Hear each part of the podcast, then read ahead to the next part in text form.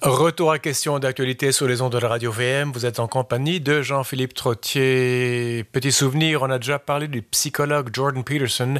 C'est un personnage qui fait beaucoup parler de lui depuis plusieurs années et de plus en plus même maintenant. On l'adore, on le déteste, on est rarement tiède à son endroit. En tout cas, il fait réfléchir. Il a sorti un livre début mars sous le titre anglais Beyond Order, qu'on pourrait traduire, euh, parce qu'il n'a pas encore été traduit, on pourrait le traduire comme Au-delà de l'ordre. L'ouvrage n'est pas encore traduit, je le rappelle, donc en français, mais les minutes qui suivent nous permettront de nous familiariser avec la pensée de cet homme peu commun qui dit souvent tout haut ce que beaucoup de gens pensent tout bas et dont beaucoup d'hommes s'inspirent dans leur quête identitaire. Point de vue avec François Méville-Deschênes, consultant et chargé de cours en communication à l'Université Saint-Paul, également formé en histoire. Bonjour François. Bonjour Jean-Philippe. On aborde un personnage qui, bah, qui, clive en tout cas. Euh, comme je le disais en introduction, on le, c'est même pas qu'on le déteste, on le hait ou on l'idolâtre presque. Je veux dire, on je, m'aperçois, plus ça va, plus je m'aperçois que ça, se cristallise. Euh, et c'est Écoutez, j'ai découvert ce matin une nouvelle saga, une nouvelle partie de la, saga euh, qui au centre de laquelle il se trouve. Alors on peut on peut revoir tout ça, Jean-Philippe. Peut-être euh, rappeler que c'est un psychologue à la fois thérapeute et professeur à l'université de Toronto, les Canadiens nés en Alberta. Euh, et le livre que vous mentionniez fait est la suite de son grand succès 12 règles pour une vie, une antidote au chaos. Donc lui qui a été euh, traduit, qui s'est vendu à 5 millions d'exemplaires en anglais seulement. Mhm. Que Peterson s'est aussi fait connaître, bon, par les médias sociaux parce qu'il est sur YouTube, il fait des podcasts, mais qu'il a pris des prises de position lors euh, du projet de loi C16 sur la reconnaissance de l'identité de genre et et de son expression. Alors lui disait, vous n'allez pas euh, légiférer sur ma façon de parler, sur les mots que je vais utiliser pour désigner des personnes. Bon, bref, euh, tout ça a mis un petit peu euh, le, feu, le feu aux poudres.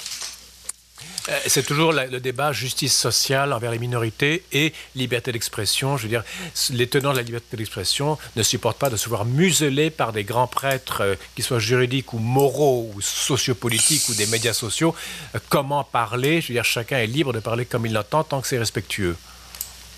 Voilà, ça, c'était son argument parce que c'était probablement le plus facile à défendre.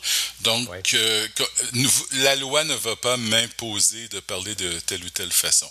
Maintenant, ça, c'est euh, et, ce sont des, des, des, euh, vous savez, ces principes s'expriment à la fois dans ses livres et sur ce qu'il dit à l'extérieur de ses livres, c'est-à-dire au cours d'entrevues auxquelles il est invité ou lors de dans son dans ses podcasts ou dans ses cours qui sont diffusés sur YouTube aussi. Et, et là, ça devient peut-être un petit peu plus. Euh, il va plus loin que dans ses livres, en tout cas dans le, dans le premier. Mais il centre toujours sur. J'ai souvent Oui? J'ai souvent l'impression de Jordan Peterson. J'ai déjà vu certaines vidéos.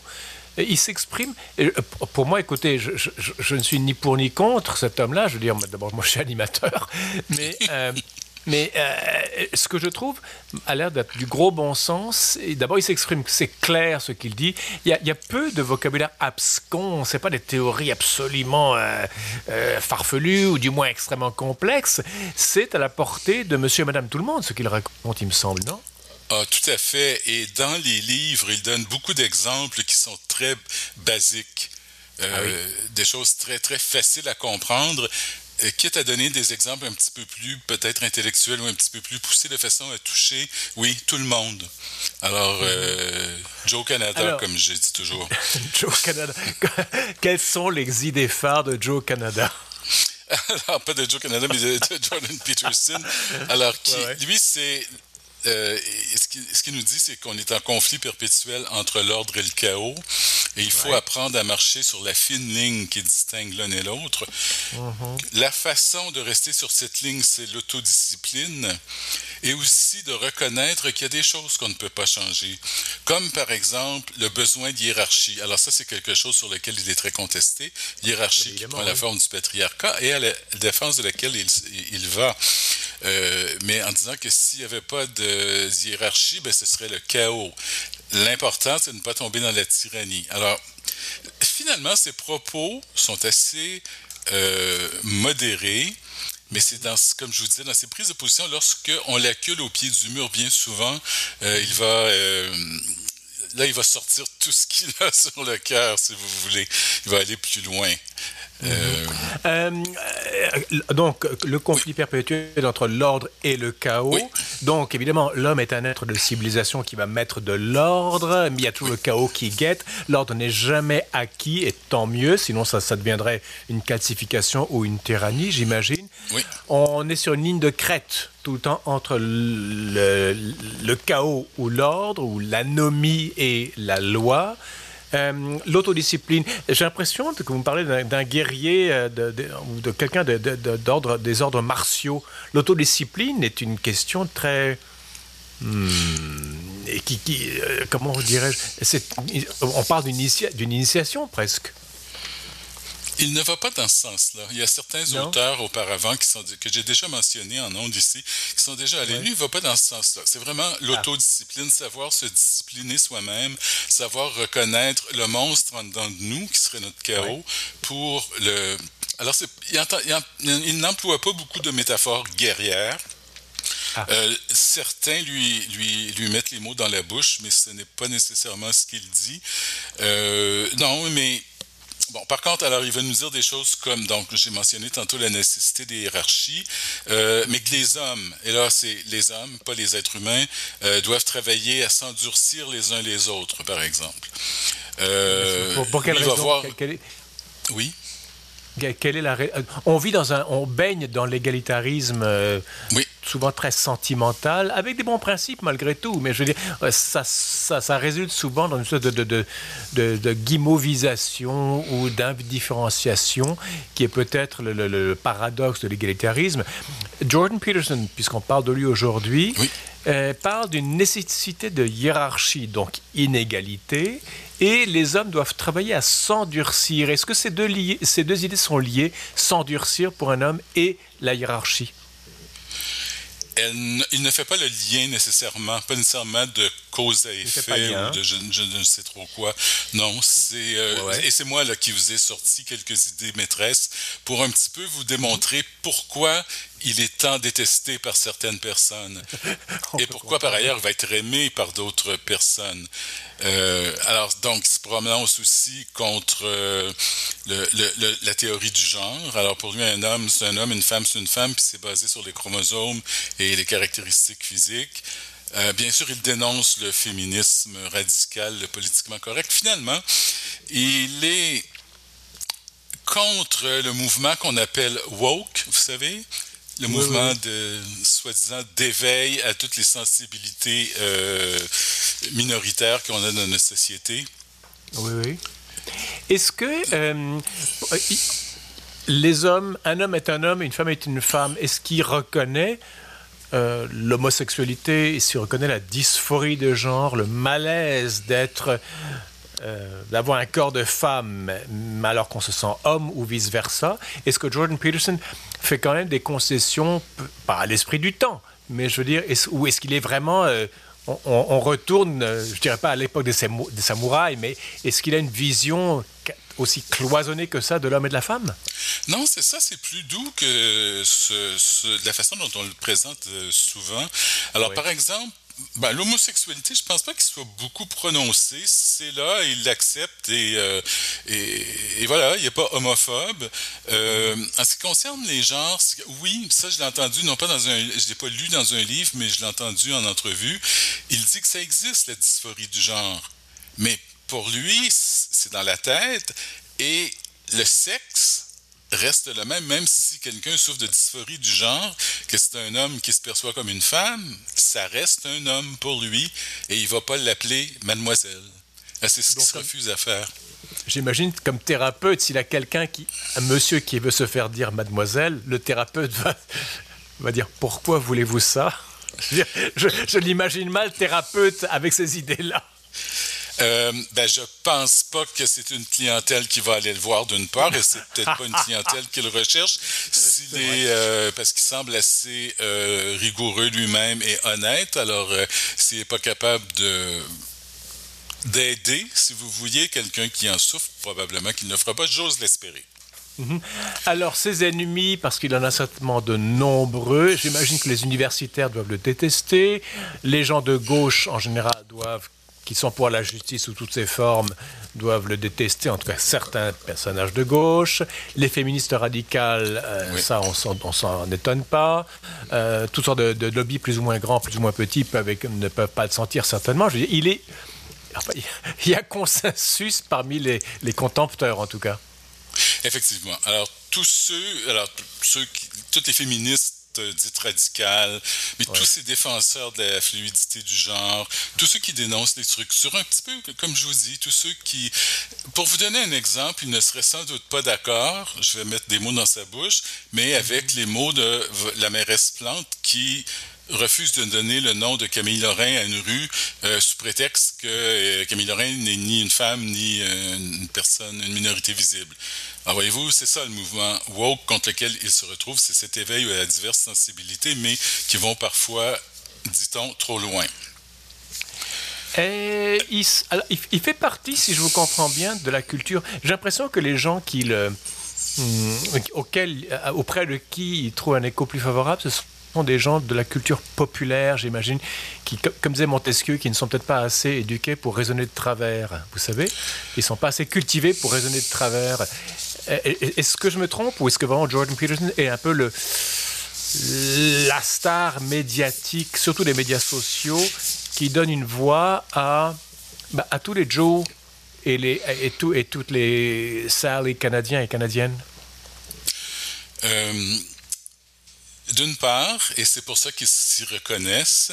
Ouais, ouais. D'autre part, et on le verra un petit peu plus loin dans la chronique, euh, il, il, intéresse aussi beaucoup de jeunes intellectuels français.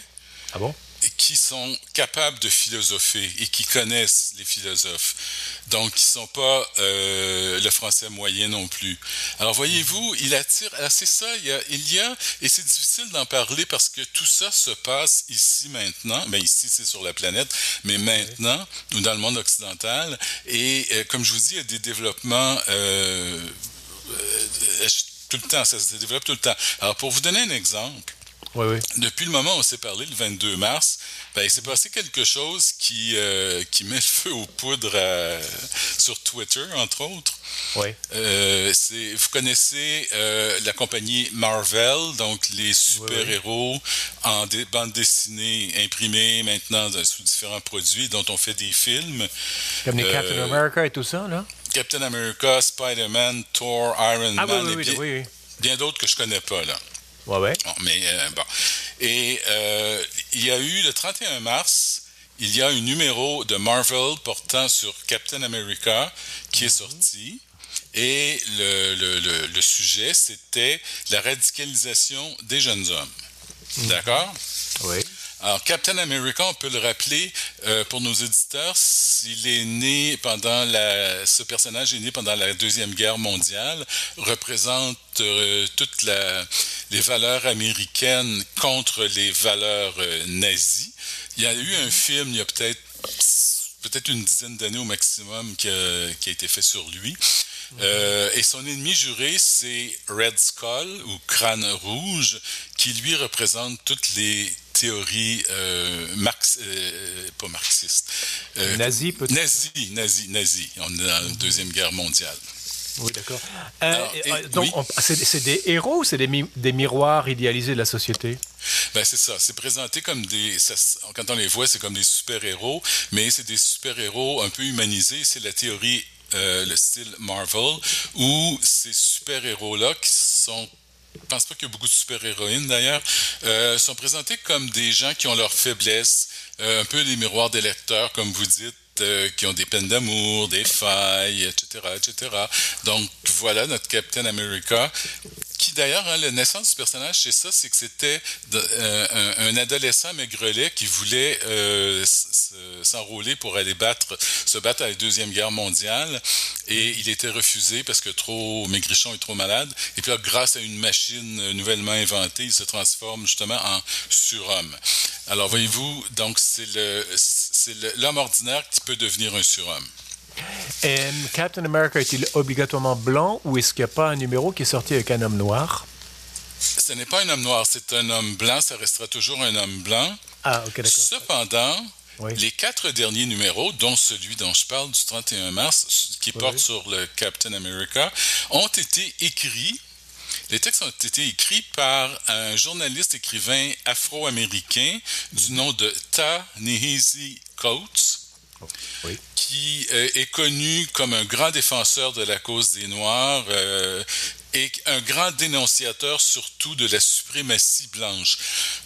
Pardon. Alors, ça va vraiment à cet extrême-là, non seulement défendre euh, Black, Lives, Matter, mais aussi dénoncer cette suprématie blanche. Alors, il a écrit Between the World and Me, Mm-hmm. Entre le monde et moi, qui est un livre sous forme euh, d'un testament à son fils et dans lequel il reprend toute l'histoire américaine pour y débusquer euh, du racisme. Et il, en trouve bien évidemment une trame raciste euh, intégrée au récit américain. Alors ça, c'est pour vous dire, c'est le bonhomme, c'est celui qui a écrit ce numéro-là de Captain America. Et là, dans ce numéro, on dit à Captain America, ben là, vous devez combattre votre ennemi Red Skulls parce que là, sa dernière chose, euh, son, dernier méfait, c'est qu'il lave le cerveau des jeunes hommes avec ses dix règles, avec, euh, en parlant d'ordre et de chaos, en parlant de pièges féministes, alors là, savez-vous que c'est rendu que c'était une, référence évidente à Jordan Peterson, puisque son livre s'appelle 12 règles pour éviter le chaos? Euh, c'est évident.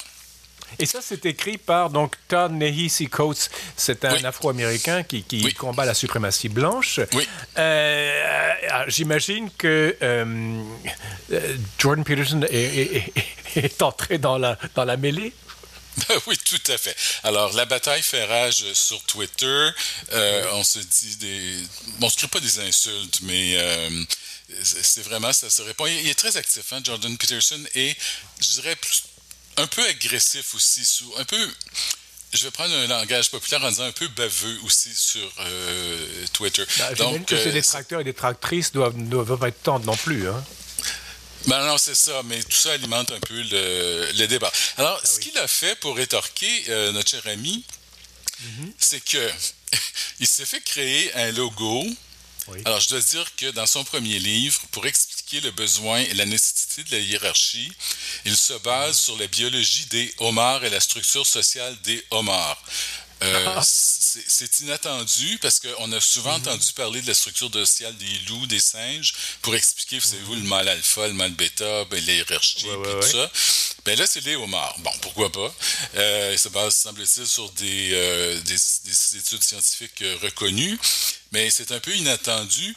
Et ce qu'il a fait euh, en autodérision un petit peu, euh, Peterson, c'est que c'est fait créer un logo à l'image d'un homard, mais ce logo reprend le logo d'un groupe euh, nazi dans les comics de Marvel qui s'appelle l'Hydre, donc une, pieuvre.